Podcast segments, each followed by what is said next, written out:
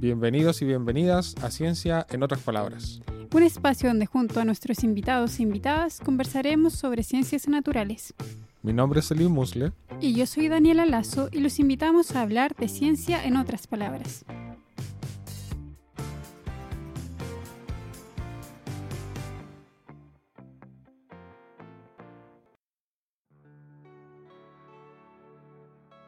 Bienvenidas, bienvenidos, bienvenides a un nuevo episodio de Ciencia en otras palabras. El día de hoy tenemos un capítulo especial como lo tuvimos en la temporada anterior, que es un episodio de Ciencia en Terreno. Y la vez anterior, Selim invitó a sus compañeros de, de laboratorio para hablar. Y esta vez me tocó a mí, invité a un compañero del laboratorio de mastozoología de la Universidad de Concepción para hablar de nada más ni nada menos que de caca. Estoy hablando de Boris Castillo, biólogo, estudiante de magíster en ciencias, convención en zoología y miembro del podcast Este Podcast Vale Callampa. Hola Boris, ¿cómo estás? Oye, qué divertido que me menciones como especialista en caca. me gusta ese título. Eh, hola Dani, hola Selim, ¿cómo están? Ansioso por saber más de tu especialidad. Ansioso. Sí, yo también estoy muy ansioso de poder conversar todo lo que sé respecto a este, este tipo de estudios en particular. Entonces, dejamos claro que vamos a estar hablando de caca de animales. ¿Y qué nos puede decir la caca sobre lo que hace un animal, sobre lo que come un animal, sobre cómo se comporta un animal? Animales y animales no humanos. Ojalá sigamos en esa. no vamos a, trabajar con, No he trabajado con eso y no, tengo intenciones, la verdad. ¿Qué información nos entrega la caca? Es que bueno, los estudios de dieta sirven para conocer principalmente eh, cómo se relaciona o el, rol incluso que juega una especie en particular dentro de un ecosistema y la importancia que podría llegar a tener eh, estos organismos dentro de un ecosistema en función de cómo se relacionan con las demás especies que, se encuentran en, este a través de la alimentación y ya sea depredando, ya sea consumiendo el mismo recurso, incluso eh, podemos llegar a saber, a conocer un poco de cómo utilizan eh, un hábitat en particular, una especie eh, dentro de un, e, de un, ecosistema. Entonces podemos encontrar harta información eh, a través de la alimentación de estos bichos. Eso solamente como en, un área como de información relaciones, pero por ejemplo incluso como a niveles nutricionales, si se quiere ver un análisis de dietas para una especie, por ejemplo, cómo se va moviendo la energía dentro de una cadena en particular, en términos de cómo se van acumulando contaminantes, eh, bioacumulación de, ciertos contaminantes en, estos bichos que está ocurriendo a través de, la alimentación misma, hay harta información que se puede obtener del estudio de la caca. Entonces es un, material bastante noble para poder eh, ser estudiado y que es de fácil acceso en algunos en algunas situaciones, o sea, para algunas especies, no para todas. Entonces es un, un proxy bastante importante. Muchas cosas se pueden saber a través de la caca, caquitas, fecas, excremento, etc. Eses, eses. Eses. Sí. Incluso he leído que igual se puede extraer como ADN de la caca mm. y poder saber qué, qué animal pasó por ahí y dejó, dejó su caquita en el ambiente. Sí, justamente. Eh, de hecho, hay algunas, hay algunas cacas que son bastante similares. Eh, y es bastante esperable porque, por ejemplo, em, especies de un mismo grupo pueden, eh, y que sean de formatos como con características morfológicas bastante similares, pueden generar un mismo, una caca bastante similar entre sí. Se puede diferenciar eh, algunas fecas a ojo descubierto, pero la, forma mm, más, ¿cómo decirlo?, más certera o más prudente de identificarlas es a través de un análisis eh, molecular como lo que estás diciendo tú. Eh, porque en la caca, sobre todo cuando están, son bien recientes, a veces cuando son cacas de, son muestras de que tienen mucho tiempo, el ADN se va degradando, entonces es, difícil poder obtener ADN de esa, de esa feca en particular. Pero en la mucosa que recubre a la feca que está recién hecha existen eh, células epiteliales del tracto digestivo, claramente, eh, que son las que nos pueden servir para poder hacer análisis moleculares y reconocer con una efectividad mucho mayor a el ojo al que le pertenece ese, ese, regalito. Eh, porque existen diferencias, como te decía, por ejemplo, la caca de un, gato es distinta a la caca de un perro. Incluso lo podemos ver en, eh, en animales domésticos. En especies de cánidos y en, especies de felinos nativos en vida silvestre, las, las diferencias son bastante, son, son bastante eh, eh, identificables o tú puedes diferenciar al menos esto no es, esto podría ser de un zorro, esto podría ser de un gato guiña por decirte, o, ya eso puede ser un poco muy específico, a pesar de que están descritas las características de cuáles son las eh, formas de, las heces de, mm, de cada una de las especies, guías que a mí me sirvieron bastante para hacer una de mis investigaciones que más adelante vamos a hablar. Pero hay diferencias entre grupos de animales, o sea, las fecas de los cánidos son muy diferentes a las fecas de, de los felinos y son muy diferentes a las de mustélidos y de mefítidos. Entonces tú podrías hacer una diferencia, podrías identificar o ya hacer como esa eh, discriminación a la hora de encontrar tu muestra si es que estás estudiando un grupo en particular. Oye Boris, ¿y cómo estudias estas, estas caquitas? ¿Qué encuentras ahí? ¿Cómo puedes identificar las presas o lo que comió estos animales? yo trabajé con un grupo de eh, con grupo de mamíferos, pero dependiendo del grupo al cual tú estás estudiando vas a pillar eh, los restos de lo que finalmente ese individuo de esa especie se alimentó.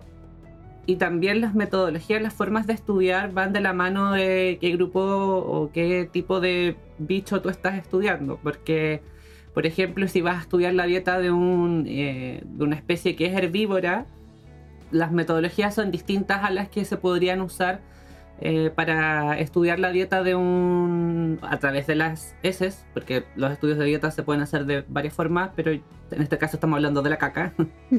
pero para estudiar la dieta a través de caca de una especie que se alimenta de animales también, las metodologías son distintas, son distintas a las de los herbívoros. ¿Por qué? Porque vas a encontrar algunos restos de del animal que se comió esta especie que no lograron ser digeridas eh, en el proceso de digestivo en todo lo que recorre el tracto digestivo que en el caso de los carnívoros que es el grupo con el que yo trabajé el tracto digestivo igual es bastante corto y el proceso de digestión dura un par de horas. Entonces hay algunas partes de los individuos de los cuales se alimentó que quedan bastante bien conservadas en, la caca. Entonces tú puedes encontrar restos de, frutos, puedes encontrar restos de insectos, restos de, lo que se haya alimentado antes. En mi caso yo pillé desde semillas de frutas hasta cráneos de roedores, pasando por élitros de coleópteros. Em, encontré iba a decir pierna, pero no es una pierna, pero digamos una pierna de un de un grillo, por, ejemplo, de, de, ortópteros, huesos de pollo, bueno, de aves. porque sabemos que eran de aves porque tenían los tenían orificios en, adentro y había unos que estaban totalmente molidos, los de mamíferos no se, no se destruían de la misma forma que los huesos de aves mandíbulas de roedores, porque a veces encontraba cráneos completos, completos, tengo algunos registros muy lindos de cráneos completos de, de roedores, también encontraba eh, algunos trozos de maxilar, eh, mandíbulas o partes de la mandíbula de algunos roedores que quedaban ahí que también nos servía precisamente para poder identificar qué bicho había sido devorado por este, por este carnívoro. Sí, para identificar los roedores, las muelas son bastante importantes. Sí, sí. Súper interesante entonces todo lo que la, la, caca te puede contar de, de lo que comió la especie que, que dejó ese regalito ahí. pues. Entonces, me parece súper interesante, así como, como la caca te cuenta tantas historias, Sí. tantas historias de, de sus dueños. ¿No habías dicho, me habían preguntado también cómo se identificaban las presas? Sí. Ah, ya, es que no, respondí eso. En el caso, por ejemplo, no quiero dejar preguntas al aire. Hay formas de, distintas formas en las que se puede identificar. En el caso en el que yo trabajé, eh, justamente como, como estaba diciendo recién, la- los, los molares, por ejemplo, eh, las mandíbulas de roedores nos servían mucho para poder eh, ser identificadas y eso lo hacíamos a través de, eh, de ojo y usando claves, eh, claves dicotómicas que- en las que se describían y se caracterizaban las mandíbulas y los molares de los roedores. Roedores que podíamos encontrar en el área de estudio claramente. Y ahí podíamos ir discriminando cuál, cuál bicho podía ser en función de la medida del- de los molares, de la corrida de molares completa de un molar, de la mandíbula. Ya cuando, cuando encontrábamos un cráneo era un poquito más eh, informativo porque podíamos, está bastante descrito las ah, medidas de los cráneos, eh, pero a veces encontramos solamente una corrida de molares. Yo estoy haciendo así como la- el gesto técnico, pero esto no se va a ver encontrábamos la- las corridas de molares y es o un molar suelto y eso ya era mucho más complejo para poder identificar, pero lo hacíamos con lupa, yo lo hice con lupa y con las claves. Lo mismo para los, eh, los demás componentes que podíamos ir encontrando, semillas, eh, restos de frutos, etcétera, etcétera. Entonces, en las, en las estructuras duras como huesos, dientes, exoesqueleto de algún insecto, se conservan bastante bien, por lo menos en, en algunas especies, como que salen bien, bien enteritos, como para analizarlo y estudiarlo. Sí, sí, se, eh, es fa- eh, es- ese tipo de, de contenido eh, es fácil poder encontrarlo. Ahora, depende mucho también de, de hace cuánto se hizo esa, esa caca que tú estás utilizando. Eh, porque también hay un, desgaste, una erosión causada porque si la caca se estropeó, o sea, se hizo en cualquier lado, no sé, eh, ocurrió lluvia u otros agentes externos que hacen que se pueda dañar la muestra, probablemente va a costar un poco más poder reconocerla. Eh, de hecho, nos pasaba que habían algunos trozos que no era fácil poder reconocerlos estaban muy estropeados. En ese tipo de casos existen otras metodologías que sirven para poder identificar, como por ejemplo, yo lo hice de esa forma, eh, identificando con ojo y con lupa, pero mm, por ejemplo existen las metodologías que ocupan isótopos estables, que es a través del contenido de isótopos de carbono y nitrógeno que puedes encontrar en las muestras y con un listado del contenido de alimento disponible, básicamente que puede encontrar el- la especie para poder alimentarse en, en un área particular. Se pueden hacer reconocimientos más, más al, al detalle eh, de qué es lo que podría, cómo se podría estar alimentando una especie en particular en función de ese tipo de, de contenido de isótopos encontrados en las muestras. Oye, me estoy tratando de imaginar un terreno, así como ir a buscar muestras, que en este caso es caca, y, y pienso en lo que hacemos nosotros, quizá cuando vamos a buscar PS o otros Mm. organismos que tratamos de caracterizarlos bastante. Entonces me imagino, voy al terreno, encuentro un surullo ahí, to- tomo la coordenada, y después qué así, lo echan en una bolsita, caracterizan su estado dependiendo si tiene olor o no tiene olor, o cómo, cómo lo hacen como para clasificar el estado de, ese, de esa deposición. Depende de lo que le vayas a hacer después de la toma de muestra. De- depende, de que, depende para qué la vas a usar eh, o cómo la vas a analizar, el cómo también las vas a, conservar. Por ejemplo, cuando yo, como no le. la- eh, de mis análisis, o sea, en uno de, mi- de mis estudios no, le, no realicé análisis moleculares, entonces no fue necesario que yo las conservara en alcohol de 70 grados como debiese hacerse para poder conservar el ADN y luego poder hacer las extracciones necesarias y poder analizarlo. Eh, en el caso mío yo solamente tenía que guardarlas en un lugar donde se le pudiese, con un papel absorbente, bueno, obviamente con el material de, de bioseguridad, con guantes y todo, todo lo necesario para no contaminar la muestra.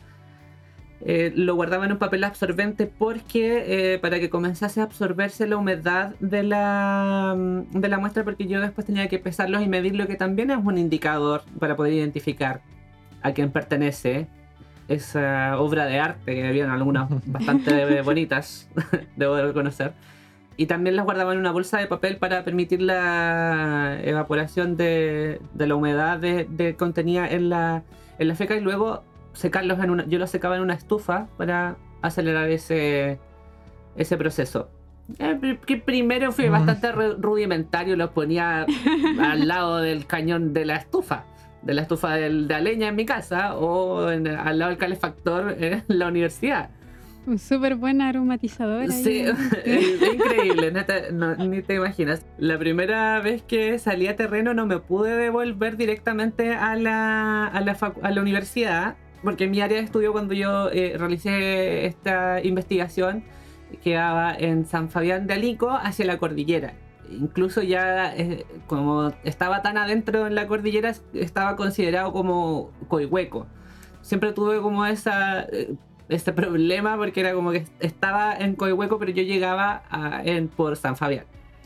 Entonces no me pude devolver y yo tenía que tener las, las muestras al sol, por ejemplo, yo y me iba cuatro días aproximadamente a terreno, y las que yo colectaba en el primer día las tenía que dejar en un lugar donde les llegara sol para que empezaran a, a perder humedad. El día que regresé, yo tenía que llegar y ir a ponerlas en algún lugar donde siguieran ese proceso de deshidratación y no las pude, no, no me pude volver a la universidad y tuve que quedarme en una cabaña de una persona que vivía por ahí cerca y, tuve que ponerlas a secar en la estufa de esa casa. Entonces dejé un poco de rastro de olor en esa, en esa cabaña de esa persona tan gentil que me recibió, porque no ni siquiera, como que, no, que desee, mijito, no hay problema, y yo ahí dejando de hondo a caca. Y seguro Pero... pensado que venía de ti. Pero probablemente no Probablemente no estaban equivocados. Porque después de cuatro días de terreno no estoy seguro de qué olores habrán salido. Pero sí, pues eso es lo que. así es como los debía conservar. ¿Y cómo, cómo lo realizábamos? Yo estudié en, en mi caso eh, la dieta del zorro culpeo. Eh, por alguna extraña razón, estos bichos se tenían la fijación de hacer caca en, en senderos no, no teníamos que salirnos mucho de los senderos para pillar. Resto, o sea, habían algunos senderos que era como donde pasaban a veces eh, camperos, pero había otros senderos más, más eh, chicos donde se notaba que era como tránsito de fauna. Entonces, por ahí de repente pillábamos en campos abiertos muchas, muchas muestras y era súper extraño. A veces nos pasaba de que por un sendero donde transitaba la gente, pasábamos y a la vuelta pillábamos así como un, un mojón al medio del, del, sendero. Y nosotros pasamos por aquí hace mucho rato, no estaba, volvimos y ahí estaba. Entonces... A lo mejor les deja un campo minado, algo querían hacer eso. Sí, sí, sí.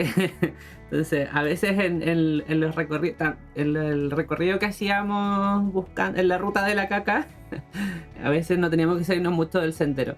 Pero en, otras, en, otras circunstancias sí nos salíamos para poder abarcar un área un poco mayor. Te hacían el trabajo relativamente fácil entonces. Sí, sí, me, me ayudaba bastante, sí, sí. Así que no, no tenía que esforzarme mucho en esa, en esa búsqueda. Oye, ¿no te pasaba que a veces encontraba como caquita fresquita y tibiecita?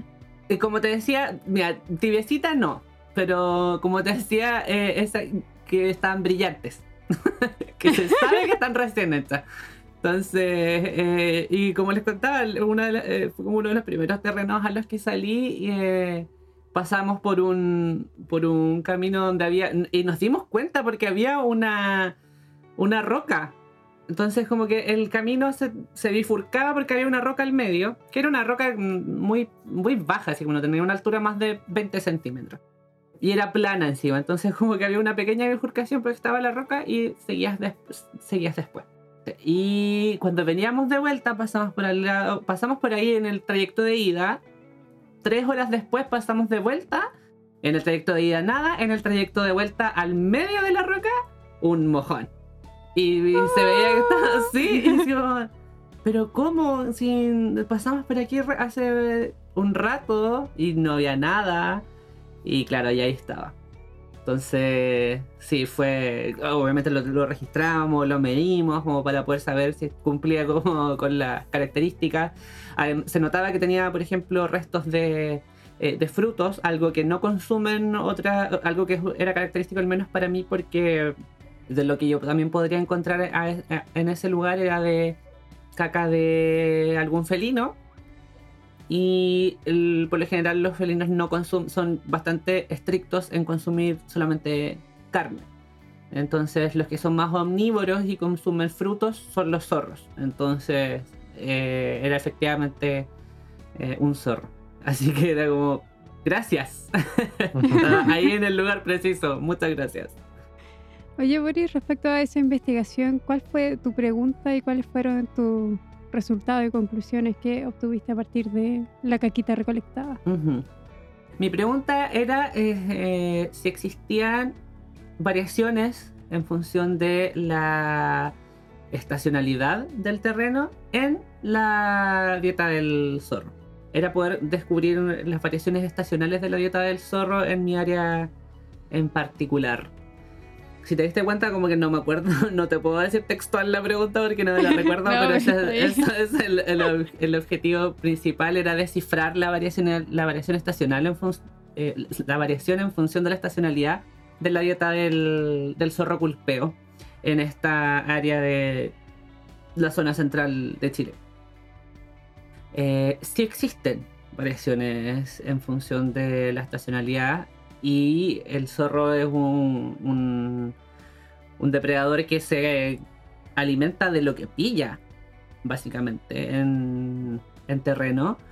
Y lo interesante era ver cómo también la, la fauna exótica cumple un rol de suplir en algunos casos la presión que se puede hacer, la presión de por depredación que se puede hacer ante algunas eh, especies nativas, porque depende también de la abundancia, porque hay algunas especies de, de fauna exótica que son bastante abundantes. Por ejemplo, los conejos y las ratas. Las ratas son súper fáciles de encontrar en terrenos, bosques que uno creería que no están para nada, eh, o sea, que son bastante prístinos.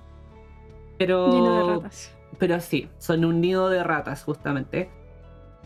Entonces, claro, pues vimos que incluso el zorro culpeo tenía una, un registro mayor de presas exóticas que de presas eh, nativas, lo cual también era un, un- elemento interesante al, al poder analizar porque, pues, como te decía, est- estas presiones por depredación estarían un poco más disminuidas para las especies nativas. Y eso responde finalmente a la abundancia de, la- de las presas exóticas y que el zorro es un oportunista. Se- lo que No pilla. es regodión. No, no, no, no, no, no. Es un- y lo que pilla se come y, y las variaciones eran, not- eran notables. O sea, en, en el verano lo que más pillábamos era semillas de maqui, que era porque estaban los frutos disponibles en ese entonces.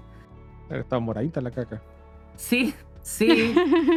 Sí, y, la, lleno de semillas de, de maqui. De hecho, yo, yo comiendo maqui, yo eh, cuando me acuerdo que recolecté esas, esas fecas y todavía no les hacía el análisis, pero yo ya, ya se veían como a simple vista las semillas del maqui.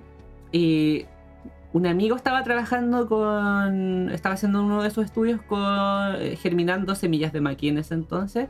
Y un día viendo lo que estaba analizando dije, oye, yo tengo estas mismas, pillé esas mismas semillas en la caca del, del zorro.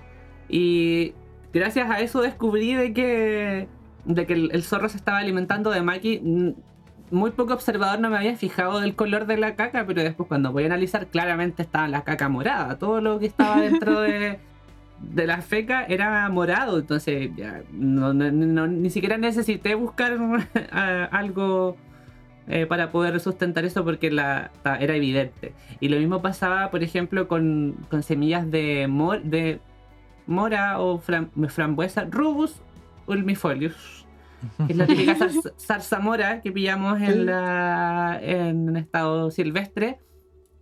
Lo mismo, lleno de, de semillas de esa plantita. Eh, y lo mismo me pasó cuando pillaban- pillamos restos de, del chupón, eh, que estaba justamente asociado a las fechas en que esta planta eh, tenía sus frutos disponibles. Entonces era notorio los cambios de la dieta en función de la disponibilidad de recursos. Y tremendos cambios, porque no estamos casi cambiando de una carne por otra, estamos pasando a comer Ay. frutos. eh, Sí, po. algo bien impresionante. Sí, po, justamente. Oye, Boris, ¿y cuáles son tus nuevos planes de investigación? ¿O en qué estás hoy en día? ¿Sigues todavía trabajando con estas caquitas o ya te moviste a, otros estudios ahora para tu tesis de magíster? ¿En qué estás? amplié un poco eh, lo que correspondía a los estudios de, nicho ecológico. Me movía ya a estudiar un poco de, del- nicho ecológico de, del grupo de los carnívoros. Me mantuve trabajando con, con carnívoros porque me gusta. Más allá de la importancia ecológica que tienen eh, este grupo de, de animales como... eh, como indicadores igual de, de los, en los ecosistemas porque como son depredadores topes de las cadenas alimenticias tienen un rol bastante importante como, eh, como bioindicadores.